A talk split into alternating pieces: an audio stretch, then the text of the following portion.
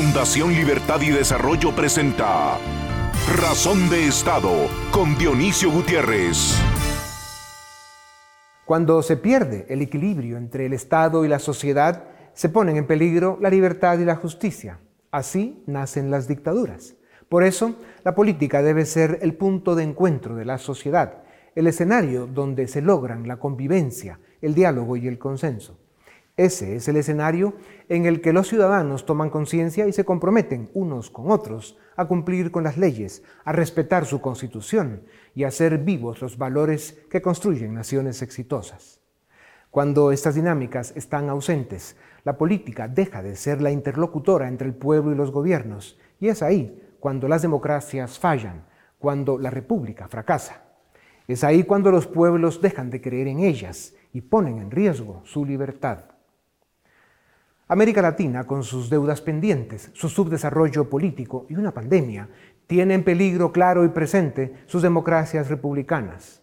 Defectuosas e insuficientes, pero ante las crisis y la decepción, el camino es limpiar y perfeccionar, no disolver y refundar. Estos caminos, como el camino al infierno, están empedrados de buenas intenciones. Ahí está la dictadura en Venezuela, su populismo destructor y sus crímenes en contra de la libertad. Esos que se llaman el Grupo de Puebla son los portadores de la mentira populista. Llegan al poder engañando a los votantes, secuestran las democracias y cancelan su futuro. Lo que sucede en Perú, Colombia y Chile solo se puede explicar con las evidencias comprobadas de intromisión de ese grupo, a través de la dictadura chavista, con la complicidad de sus hermanas mayores, la rusa y la china. Hasta días antes de la severa crisis humana y política que vive el mundo, se podía afirmar que nunca en la historia de la humanidad, como en nuestra generación, se había creado tanta riqueza. Nunca se había alcanzado tanto crecimiento en las clases medias del planeta, ni se había mejorado de forma tan extraordinaria el bienestar de la raza humana, incluyendo la expectativa de vida. La pandemia y la pérdida de respeto por la política de Estado republicano y por la norma democrática tiene al mundo de cabeza, pero en especial tiene a América Latina en una encrucijada de la que no está claro todavía cómo saldrá. Es cierto que en los últimos años llegó al mundo un cambio de ciclo y de era que no estamos comprendiendo y menos encajando. La economía global no está generando suficientes oportunidades. Las expectativas están muy por encima de la realidad y por primera vez en la historia de la humanidad se proyecta que la siguiente generación tendrá menos ingresos y vivirá menos que la anterior. Por eso, es aún más importante defender la libertad, la democracia y la división de poderes que solo ofrece la República. Y además de luchar por la sobrevivencia de esta trilogía del bienestar, nos caería bien vernos hacia adentro y cuestionarnos si la primera tarea que debemos hacer es reconstruir la integridad del ser humano y rescatar los valores que le hacen ser el digno fundamento de la especie humana. A continuación, el documental En Razón de Estado. El 11 de marzo de 2020, el mundo cambió, por lo menos para un futuro cercano. Ese día, la Organización Mundial de la Salud declaró formalmente como pandemia global al COVID-19. En cuestión de días, más de 150 países alrededor del mundo impusieron medidas restrictivas para contener el avance del virus y detener la enfermedad uno a uno la mayoría de estados de Occidente, en donde las democracias, la libertad y el Estado de Derecho han aflorado durante por lo menos 30 años, rompieron con su tradición liberal y de respeto a los derechos individuales. De la noche a la mañana, Países desarrollados que habían criticado a China por confinar a millones de sus ciudadanos decretaron confinamientos similares, toques de queda, cierres de industrias completas, comercios, escuelas, actividades sociales, deportivas y prohibiciones de viajes. Naturalmente, la primera víctima de estas restricciones irracionales fue la misma economía sin consumidores, productores ni intercambio, el mundo vivió la peor recesión desde la Gran Depresión de 1929. Millones de empleos se perdieron. Cientos de miles de negocios quebraron. Un número incalculable de familias perdió, de la noche a la mañana, la fuente de su sustento. Los países más ricos implementaron agresivos programas sociales para mitigar los efectos económicos de la recesión. Pero esos programas se deben financiar de alguna forma, y las recetas fueron prácticamente las mismas alrededor del globo. Endeudamiento o emisión monetaria. Estados Unidos respondió con paquetes de estímulo que representan el 28% del tamaño de su economía cuatro veces más de lo que costaron los paquetes de estímulo para hacer frente a la recesión del año 2008. Países como Suecia, Alemania o Singapur han implementado estímulos fiscales de tamaño similar. Por si esto fuera poco, Estados Unidos implementó de facto una renta básica universal, enviando un cheque a cada hogar americano durante la crisis de la pandemia. Los presupuestos públicos aumentaron aceleradamente de la noche a la mañana. Países con precarios sistemas de salud debieron multiplicar sus presupuestos de sanidad.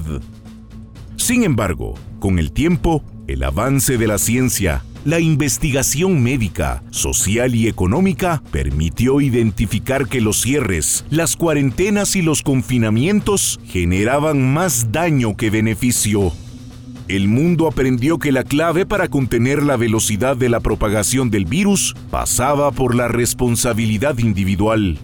Mediante el uso de la mascarilla, prácticas de higiene y distanciamiento social, la mayoría de países retornó a una nueva normalidad, pero con una libertad aún coartada. El propio secretario de Salud del Reino Unido reconoció que las estrictas y amplias medidas que tomó su gobierno representaban un distanciamiento del modo en que se hacen las cosas en tiempos de paz. Y es que las draconianas medidas que impusieron los gobiernos no eran vistas desde el fin de la Segunda Guerra Mundial. En general, podemos decir que los gobiernos acumularon poder, concentraron funciones, ampliaron sus márgenes de actuación y prácticamente a nivel global impusieron diferentes medidas que de una u otra forma limitan la libertad y el ejercicio de los derechos individuales. La vacuna se convirtió entonces en la luz al final del túnel. Generar inmunidad colectiva mediante masivos procesos de vacunación constituiría la ruta para retornar a la normalidad, eliminar todas las restricciones e incluso pensar en regresar a un mundo sin mascarillas ni distanciamiento social. Sin embargo, la vacuna también se convierte ahora en una fuente de controversia. Por ejemplo, algunos países europeos han considerado implementar un pasaporte de inmunidad, un requisito para viajeros extranjeros de presentar constancia de haber sido vacunados para ingresar al viejo continente en Estados Unidos, Francia y Reino Unido incluso se evalúa la posibilidad de hacer obligatoria la vacuna para trabajar en instituciones públicas o en industrias particulares donde existe alta propensión al contacto humano. Naturalmente esto plantea más riesgos a la libertad. Quizá en 20 años, cuando volteemos a ver los efectos duraderos de la pandemia, el peor haya sido el engrandecimiento de los estados y un crecimiento desmedido del gasto público y de los poderes de los gobiernos. A continuación, una entrevista exclusiva en Razón de Estado. Bienvenidos a Razón de Estado. Hoy vamos a discutir sobre el avance del Estado y las posibles pérdidas de la libertad en el largo plazo a consecuencia de la pandemia que todavía estamos experimentando en el mundo. Para ello contamos con dos invitados de la casa. En primer lugar, Luis Miguel Reyes, director del área social de la Fundación Libertad y Desarrollo, y Edgar Ortiz, director del área jurídica de la Fundación Libertad y Desarrollo. ambos, muchas gracias. Eh, Edgar, empecemos contigo. China impuso pues fuertes medidas para contener la pandemia. Básicamente encerró a millones de personas en lo que constituye posiblemente el encierro más grande en la historia de la humanidad por las magnitudes de personas que se manejan en China. Occidente siguió posteriormente con la misma línea. eh, a un año, a poco más de un año de que estas medidas se tomaron y que todavía en ciertos países se sigue eh, restringiendo las libertades, ¿realmente se justificaban estas medidas? ¿Hacia dónde vamos en el largo plazo? Pues con el avance que hemos tenido eh, en el Estado y sobre todo con ciertas restricciones a la libertad individual. ¿Cuál es tu opinión al respecto? Gracias, Paul. Eh, efectivamente, esa es una reflexión que vale la pena hacer. Yo recuerdo perfectamente bien en febrero del año pasado, 2020, cuando con algunos colegas comentábamos el confinamiento que había decretado China y alguien preguntó si eso era posible o imaginable en las democracias occidentales y obviamente todos decíamos que no y hasta causaba un poco de, de risa, ¿no? Imaginar que algo así podía pasar. Un mes después, prácticamente todos los países occidentales estaban confinados, decretando, medidas similares a las de la China comunista, la China de, digamos, eh, tan criticada en términos de violaciones de derechos humanos, Estado de Derecho, libertades individuales y demás. Entonces creo que la pandemia obviamente cambió el ritmo de las cosas.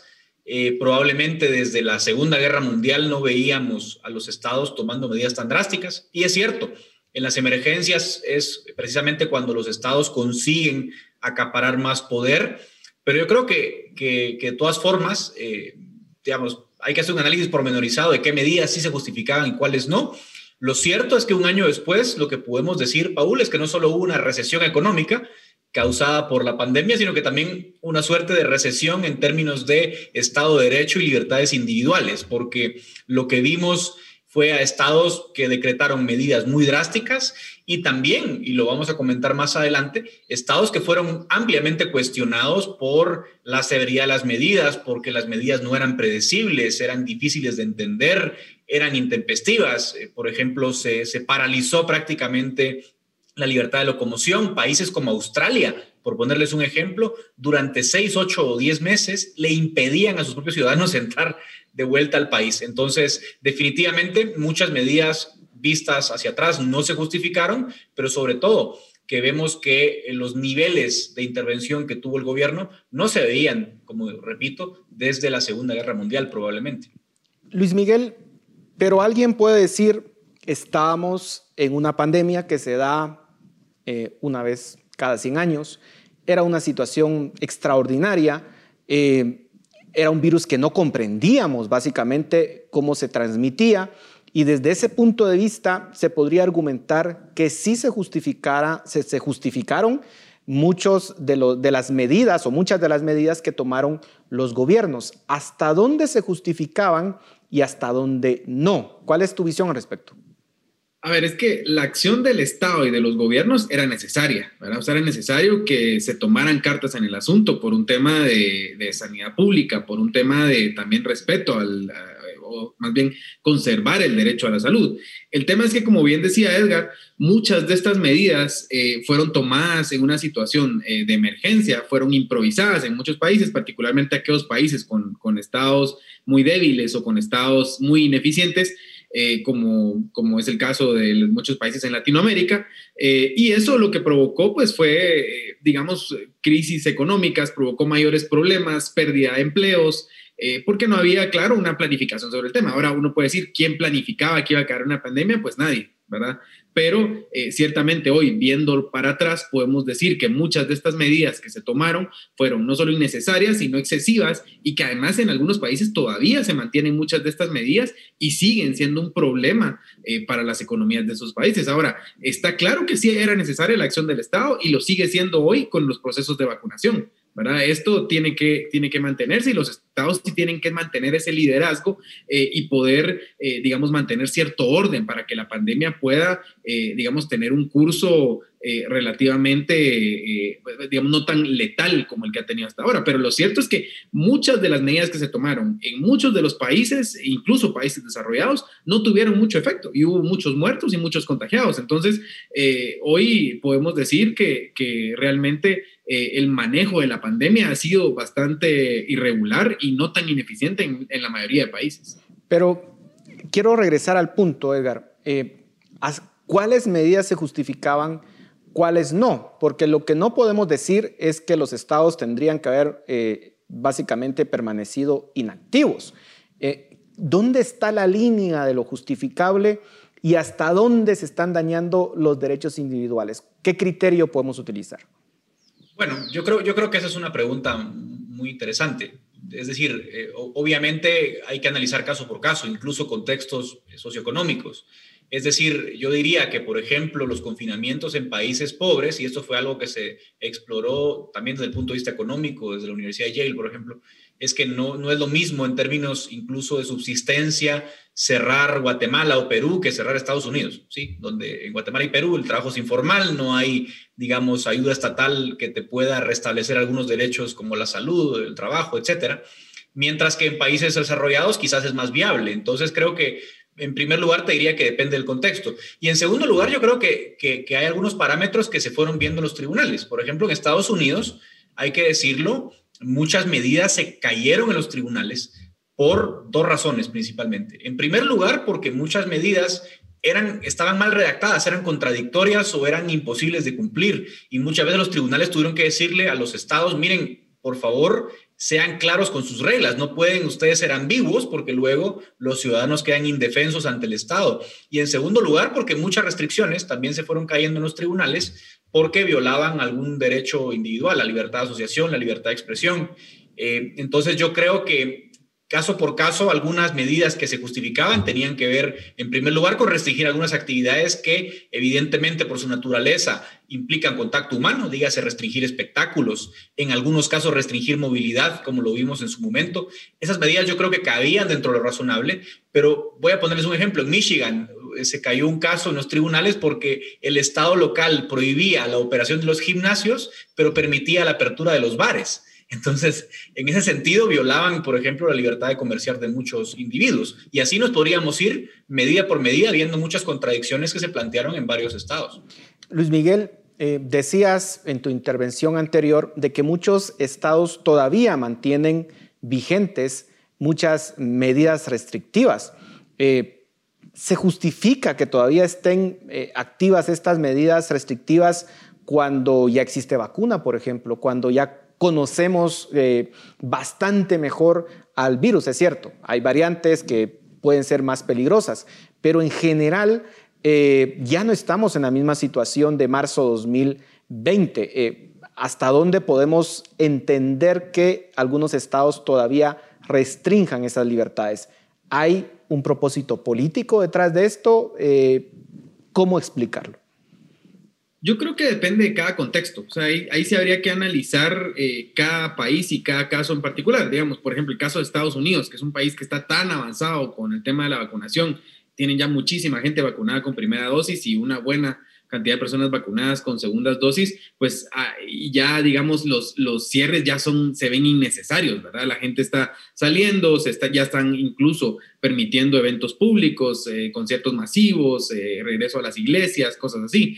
Eh, en el caso de países como los latinoamericanos, que van muchos muy retrasados con el tema de la vacunación, creo que hay algunas restricciones que deben mantenerse, que son adecuadas para poder contener un poco el, el, contagio. Pero cierres de la economía completas, por ejemplo, se justificarían. No, cierres de economía completa eh, definitivamente no se justifican, menos cierres de actividades eh, comerciales de todo tipo. Pero, por ejemplo, eh, apertura de iglesias, creo que es algo que debería, debería todavía retenerse un poco, conciertos, actividades masivas, eso pues sí debería, debería mantenerse en esas restricciones para poder contener que no haya un, digamos, un, lugar donde haya un contagio masivo.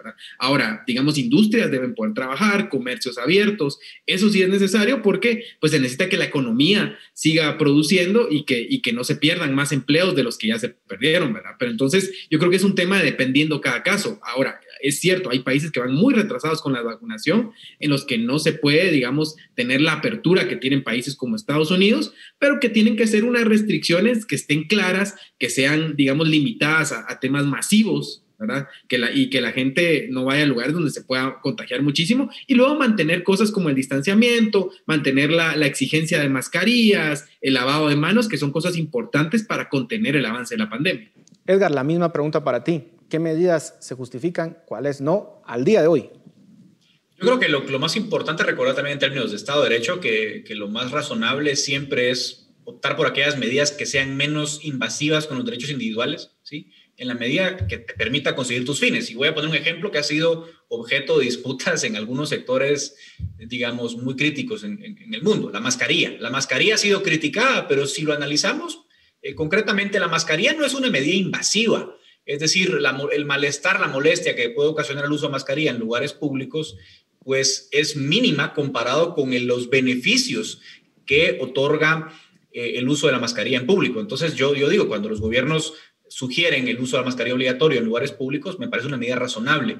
Luego, en momentos en los cuales las variantes suponen algún tipo de incertidumbre, yo creo que es razonable limitar el tránsito de personas de algunos países. Ha pasado ahora con la variable Delta, primera, eh, digamos, que se, ubicó por primera vez en, la India o la variable eh, que se ubicó en el Reino Unido. Es decir, ese tipo de medidas son razonables en la medida en la cual no te están imponiendo una carga excesiva como ciudadano y están evitando por lo menos que se ocasionen daños a terceros. Lo que quizás, y coincido con Luis, ya no, ya no es razonable, es que después de tanto tiempo, de tanta información, de la disponibilidad de la vacuna, pues empecemos a optar por medidas que, que, eran draconianas, como las que vimos el año pasado, en la que cerramos prácticamente la industria, el comercio, en buena medida para, eh, eh, teóricamente, restringir los contagios. Eso, sí demostró que el costo, es decir, la, cura, era mucho más cara que la enfermedad. Ahora, veamos para adelante. Eh, hay estados que crecieron en esta pandemia eh, en términos de la capacidad de poder regular la vida de los ciudadanos, pero también en términos del gasto que realizan, déficits fiscales abultados, deudas públicas eh, que están, podrían poner en peligro la macroeconomía de, muchas, eh, de, muchos países.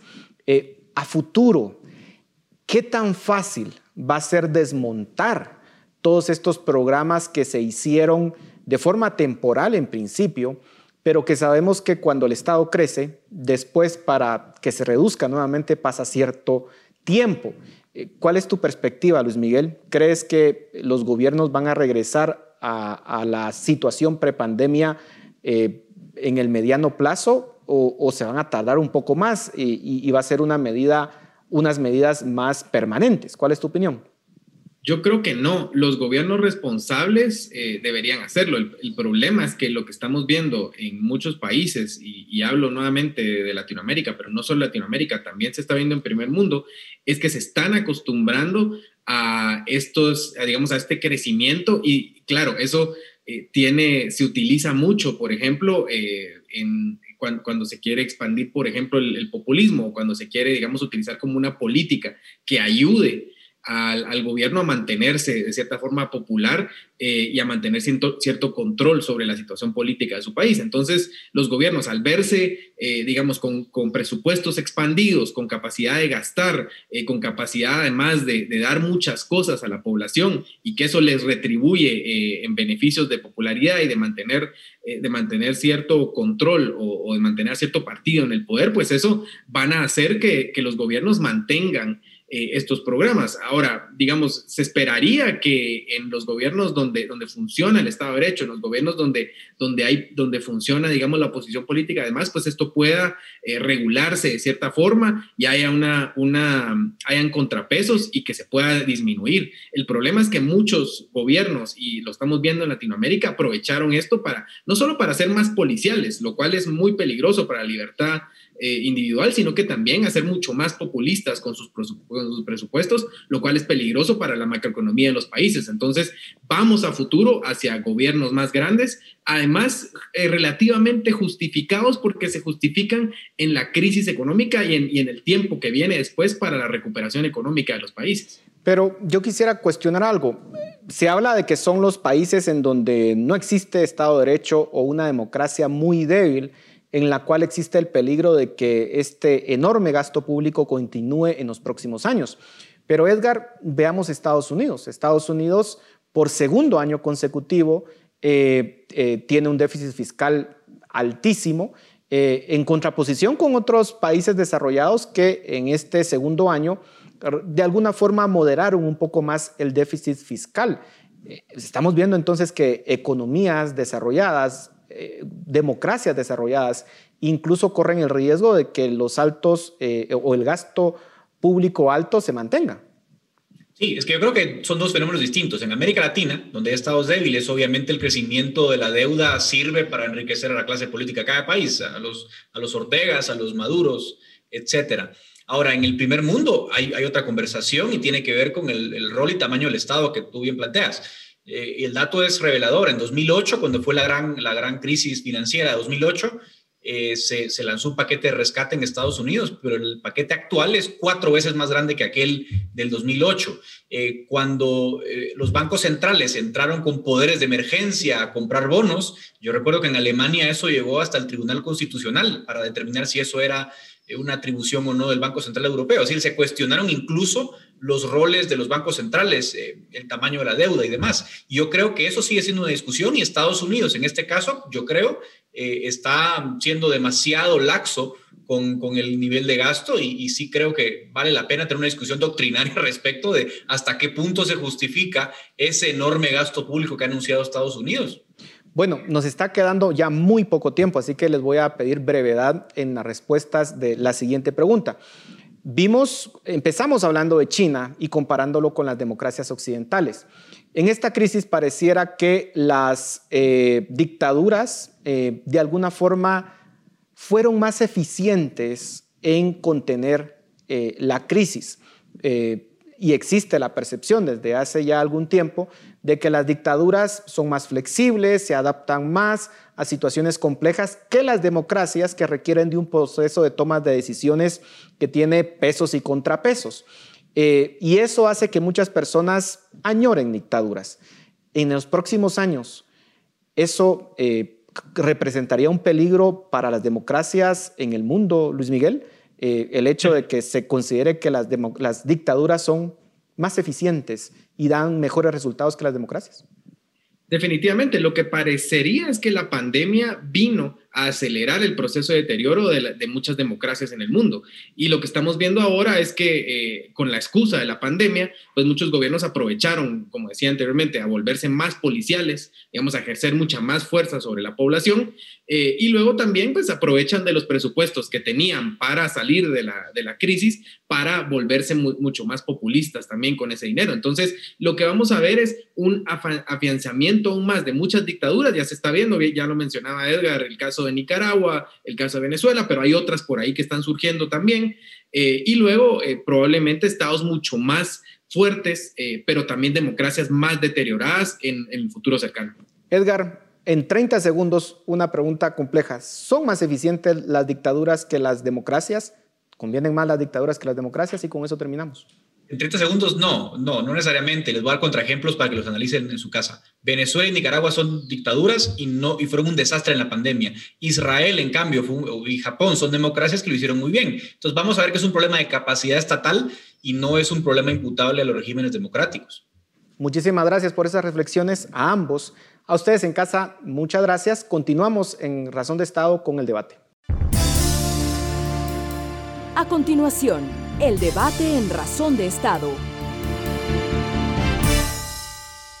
¿Qué tal? Bienvenidos a Razón de Estado. Hoy vamos a hablar con Philip Chicola y Dafne Posadas, directores del área política y del área de Relaciones Internacionales de la Fundación Libertad y Desarrollo, respectivamente, de eh, la vacunación y algunas de las medidas que se están empezando a tomar en el mundo, especialmente en Unión Europea, donde hemos visto que ya se inaugura ahora en julio el famoso pasaporte de inmunidad que se está experimentando en Europa y también algunas otras medidas que eh, se están planteando en los diversos países del mundo. Así que para plantear esta discusión en términos de, dilemas éticos y legales que se van a presentar, yo quiero comenzar preguntándoles hasta dónde pueden llegar estos requisitos de, eh, digamos, de, prueba de vacunación. Es decir, eh, para los viajes ha sido probablemente donde ha empezado a verse algún tipo de, de, medidas. En el caso de Europa, pues uno puede demostrar que fue vacunado, que, fue contagi que estuvo contagiado o que eh, se ha hecho una prueba negativa.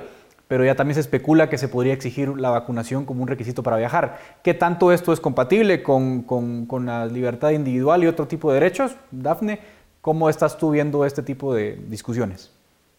Gracias, Edgar. Yo creo que es una amenaza grave a la libertad el hecho de que se esté imponiendo este, este pasaporte de inmunidad. Veámoslo en un término sencillo. Por supuesto que la vacunación es importante. Hemos hablado en esta misma mesa de debate que el hecho de vacunarse impide que lleguen a casos graves eh, de coronavirus y que entren a hospitalización. Es decir, la vacuna sirve y es funcional en ese sentido. Sin embargo, a mi juicio, esto debe ser una decisión personal y una decisión privada si las personas quieren o no vacunarse. Sin embargo, la la, imposición de un pasaporte de inmunidad lo que hace es volver obligatoria la vacunación. ¿Y qué pasa con aquellas personas que no quieren asumir ese costo de vacunarse? ¿Qué pasa con aquellas personas que por cuestiones de salud deciden no hacerlo? Es decir, están limitándose la libertad de decisión de aquellos individuos de escoger si quieren o no vacunarse, que me parece que debe ser completamente libre. Y por otro lado, se está eh, coartando también la libertad de locomoción, porque entonces no puedes tener libre tránsito en diferentes países eh, si, si no tienes ese, ese certificado que dice que tú no tienes coronavirus. Que, ya fuiste vacunado con el coronavirus. ¿Cómo es esto diferente, Dafne, por ejemplo, del, cuando te piden la vacuna de la fiebre amarilla? Por ejemplo, en Sudamérica es un requisito muy común. Eh, ¿No lo verías en el mismo sentido? Claro, yo creo que es diferente en el sentido de que la, vacunación de la fiebre amarilla es acotada a casos específicos, a países específicos y los viajeros que incurran en esos viajes pues deciden asumir ese costo incluido dentro de ese viaje. Sin embargo, los pasaportes de inmunidad ahora mismo se están discutiendo en Europa, pero también se están teniendo estas discusiones en Estados Unidos y no dudaría de que si ambas, eh, tanto Estados Unidos como eh, eh, en Europa se están implementando, estas medidas podrían correrse al resto de países del mundo. Entonces, obviamente que qué pasa con aquellos ciudadanos, incluso en, países como los nuestros, en los que los procesos de vacunación están avanzando lento. Ya no es ni siquiera una decisión eh, individual de si me quiero vacunar o no, sino que simple y sencillamente nos están dando las condiciones para que yo me pueda vacunar. Entonces hay otro tipo de costos que también se asumen alrededor de este pasaporte de inmunidad. Philip. A ver, en, abstracto todo lo que dice Dafne hace todo el sentido del mundo, pero aquí regresemos al caso concreto. Y, voy a hacer una analogía, más Dafne que, que es experta en relaciones El 11 de septiembre del 2001 el mundo cambió y la forma de ver la seguridad aeroportuaria cambió para, todo, para el resto de la eternidad. El 11 de marzo del 2021 el mundo cambió y la forma de entender la bioseguridad y los controles de salud pública cambiaron para el resto del mundo. Entonces, así como a partir del 11 de septiembre se establecieron criterios, digamos, más restrictivos de seguridad en aeropuertos, yo creo que es completamente válido que mientras se mantenga la pandemia, mientras no se declare controlada o erradicada el COVID-19, que se establezcan medidas internacionales de control o requisitos de, viajero. Por ejemplo, Edgar en su pregunta establecía, miren, hay por lo menos 32 países, particularmente en Sudamérica y países tropicales, que tienen algún tipo de requisito sobre la vacuna de fiebre amarilla. Pasaba lo mismo con la malaria y hasta hace algunos años ocurría lo mismo con eh, eh, vacunas para la tuberculosis o para la meningitis. Es decir, no es nuevo una solicitud de pedirle a una persona prueba de vacunación para ingresar a un determinado país o territorio. ¿Por qué se utilizan estas medidas? Se utilizan como un mecanismo para evitar la propagación de una enfermedad mientras esa enfermedad no esté siendo controlada. Veamos lo que pasó con la tuberculosis cuando la tuberculosis se controló a nivel mundial, se quitó el control. Yo creo que algo así va a terminar ocurriendo con el COVID. El día que el mundo, digamos que, la humanidad le gane o controle el COVID-19, en ese momento podemos quitar todas las restricciones, digamos, de, de, pasaportes de inmunidad o requisitos de, de vacunas para viajeros. Pero en lo que eso no ocurra, yo creo que es completamente válido que los países establezcan requisitos de vacunación para permitir el ingreso. Otro tema que yo creo que también podríamos discutir es, aquí hemos hablado del pasaporte de inmunidad como requisito de viaje, pero ¿qué pasa con, con, por ejemplo, eh, pedirle a una persona que se vacune si quiere trabajar en una determinada industria? Yo también lo creo válido. Antes de entrar en esos casos concretos, te quiero hacer una repregunta, Filipe. Es decir, eh, porque por ejemplo yo planteaba a propósito la, la pregunta de la fiebre amarilla, que es una enfermedad que conocemos de mucho tiempo, las vacunas están probadas, no, obviamente yo, yo soy, soy también eh, partidario de la vacuna de la COVID y creo que ha funcionado bien, pero ojo, no deja de ser una autorización de emergencia. No, no ves alguna diferencia de objeción de conciencia de una persona que pueda decir, mire, yo sí me vacuno contra la fiebre amarilla, el sarampión, la polio, qué sé yo, pero contra la COVID, bien que mal, son autorizaciones de emergencia. Yo no estoy cómodo con la seguridad que de momento se ha probado y por eso no me quiero vacunar. ¿No sería ese un argumento válido, Philip? Yo creo que es válido, pero otra vez, es que yo creo que todos los estados tienen el derecho soberano de establecer requisitos para ingresar a su territorio. Y si un determinado estado considera que un, viajan, un viajero, y particularmente de países en donde hay, digamos, mucho descontrol respecto del manejo de la pandemia, yo creo que es completamente válido que le establezcan un requisito de vacunación. Es cierto, otra vez, en, en, abstracto puede haber una objeción de conciencia respecto de que las vacunas de COVID se han autorizado de emergencia. Pero seamos muy honestos, los avances científicos que se han hecho en cuanto a los mecanismos para la producción y generación de vacunas han, digamos, han permitido generar un tal grado de seguridad respecto de los efectos secundarios de la vacuna suficiente como para quitar, digamos, los miedos que puedan existir de las externalidades asociadas a ellas. Que al final la tecnología y el proceso científico que llevó a que se hiciera en menos de un año la vacuna de COVID-19 no es muy diferente de otras vacunas, por ejemplo, contra la influenza. La misma vacuna contra la fiebre amarilla tiene también un proceso científico muy, segurar, muy similar a la, de COVID. Entonces, a, ver, si la humanidad, si la ciencia ha avanzado a ese punto de poder desarrollar vacunas que son inocuas para la salud humana, en el caso de COVID va a ocurrir exactamente lo mismo. Creo que el debate de la vacuna de COVID es la efectividad respecto de las diferentes cepas no si terminan siendo, digamos, dañinas para la salud de las personas. Con la cantidad de personas vacunadas que hay en el mundo, si las vacunas tuvieran efectos secundarios sistemáticos y generalizados, ya tendríamos, digamos, algún tipo de, de, reacción internacional, pero no ha ocurrido. Entonces yo por eso también cuestiono esa objeción de conciencia. Bueno, pero de todas formas, insisto en que es una situación de emergencia. Dafne, ¿tú ves algún matiz en ese punto?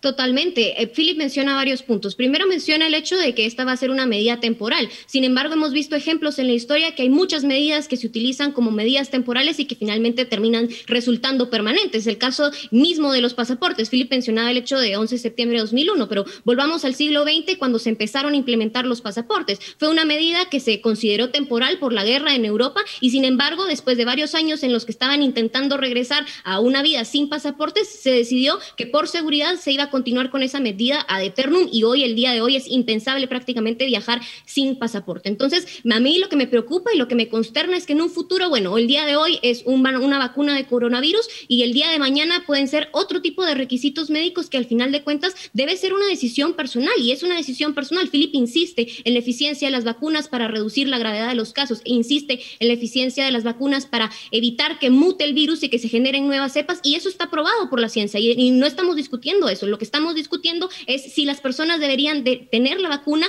por, por la fuerza, por la obligación del Estado, o si debería de ser una decisión individual. Y a mi juicio, debe ser una decisión individual, porque la salud es privada y la salud compete a los individuos y por eso deben de tomar ellos mismos esa decisión. Entonces a mí me parece muy preocupante el hecho de que estemos discutiendo sobre que, sobre que el Estado deba decidir cómo tú debes manejar tu salud.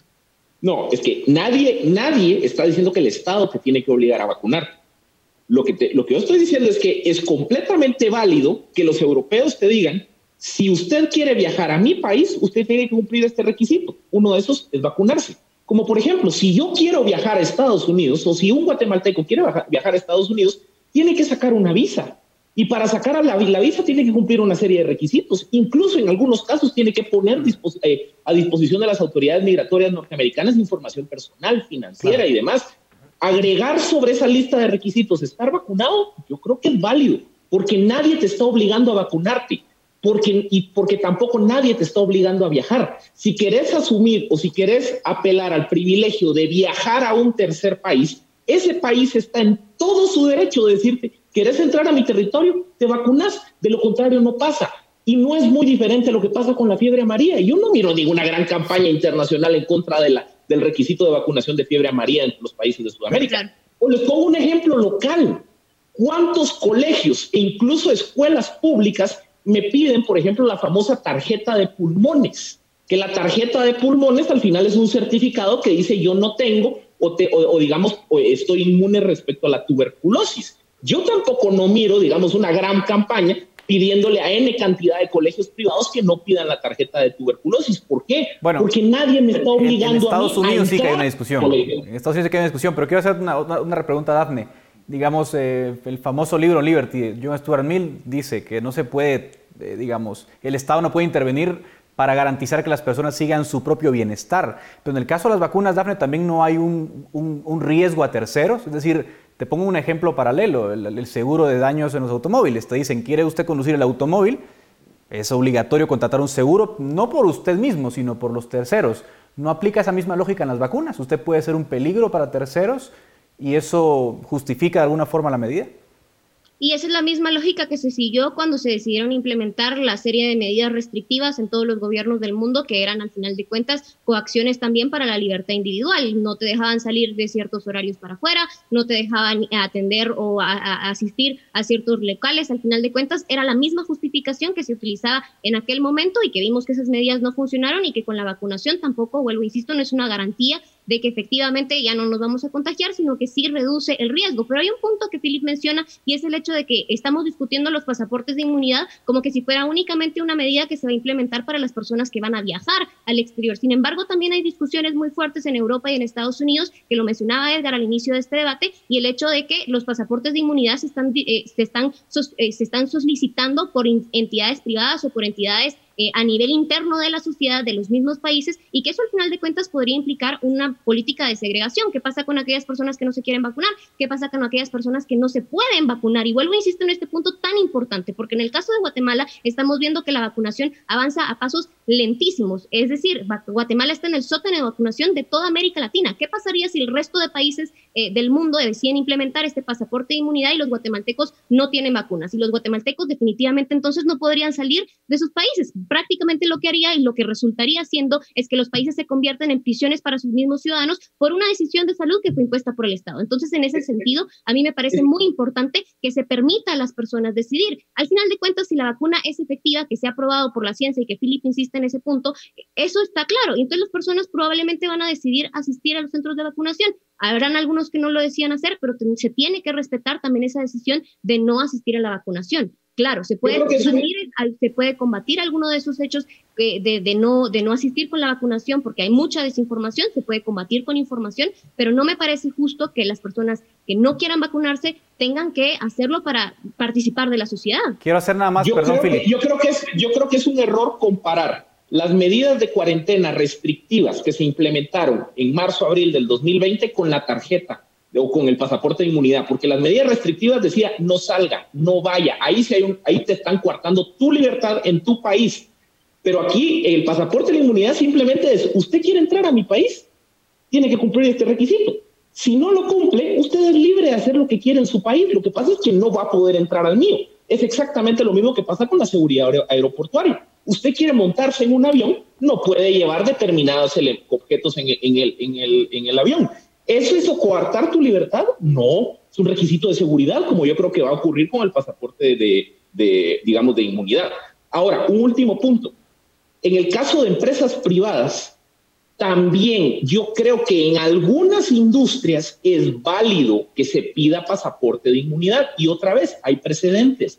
La famosa tarjeta de salud si yo quiero trabajar en industria alimenticia, yo tengo que cumplir y llevar un, certificado de salud que dice que yo no tengo ciertas enfermedades. Por ejemplo, no tengo hepatitis.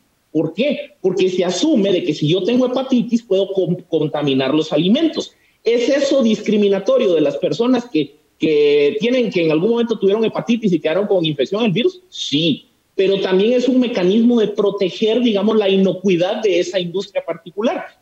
Yo creo que en algunas industrias muy particulares, alimentos, quizá turismo, digamos, eh, industrias en donde hay mucho contacto con personas, yo creo que es válido que las empresas privadas pongan un requisito a sus trabajadores de decir, usted quiere trabajar en esta empresa, tiene que cumplir de, acuerdo, este requisito. No estamos si usted no lo quiere cumplir, vaya y trabaje en otro lado. Nos estamos quedando sin tiempo, Filipe. Es una pregunta, te doy 30 segundos. Pero ¿no es tampoco injusto pedirle a la gente que se vacune contra COVID cuando no hay vacunas?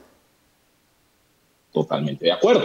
En eso estoy totalmente de acuerdo. Pero por eso, por eso entonces la clave tiene que ser que haya, digamos, una presión a los gobiernos para que los gobiernos sean, digamos, tengan capacidad más efectiva de negociar compra de vacunas, que tengan una capacidad más efectiva para, para la distribución del mecanismo COVAX. Y por último, yo creo que también muchas de estas medidas no se van a implementar el día de hoy. O sea, muchas de estas medidas, por ejemplo, el requisito de estar vacunado para trabajar en una determinada industria, Obviamente no lo puedes implementar en un país con el 1% de personas vacunadas. Totalmente de acuerdo. Cuando ya tengas el 40, 50%, yo creo que esa discusión sí va a ser válida. Y como les digo, yo creo que es válido solicitar ese tipo de requisitos para trabajar en determinadas empresas o en determinadas industrias. Como creo que es válido que los países pidan pasaporte de inmunidad para entrar Gracias, a su territorio. Te, dejo cerrar, Dafne, que un minuto y medio. Eh, ¿Cómo ves tú, por ejemplo, el requisito de vacunación para el trabajo, para los estudios? ¿Cómo lo ves en tu perspectiva?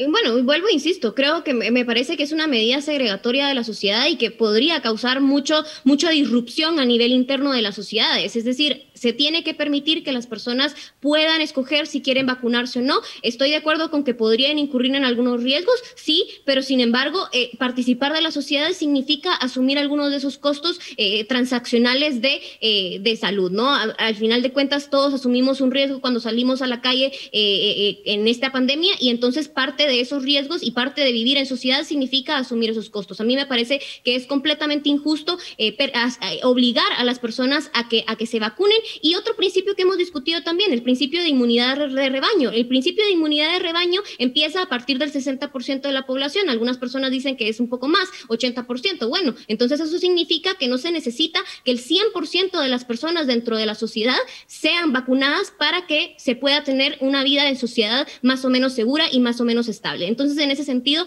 tenemos que respetar la libertad de decisión de las personas en vacunarse, tenemos que respetar la libertad de locomoción de las personas de salir, eh, de participar en la sociedad y de viajar a nivel internacional. Gracias. Bueno, les agradezco a los dos. Ya no, ya no tengo lamentablemente tiempo, Philip. Gracias a los dos. De verdad que va a ser una discusión que viene, a la que tenemos que estar preparados y les agradezco muchísimo por sus aportes. Así que eh, saludo a los dos y hasta aquí el debate en Razón de Estado. Razón de Estado con Dionisio Gutiérrez es una producción de Fundación Libertad y Desarrollo.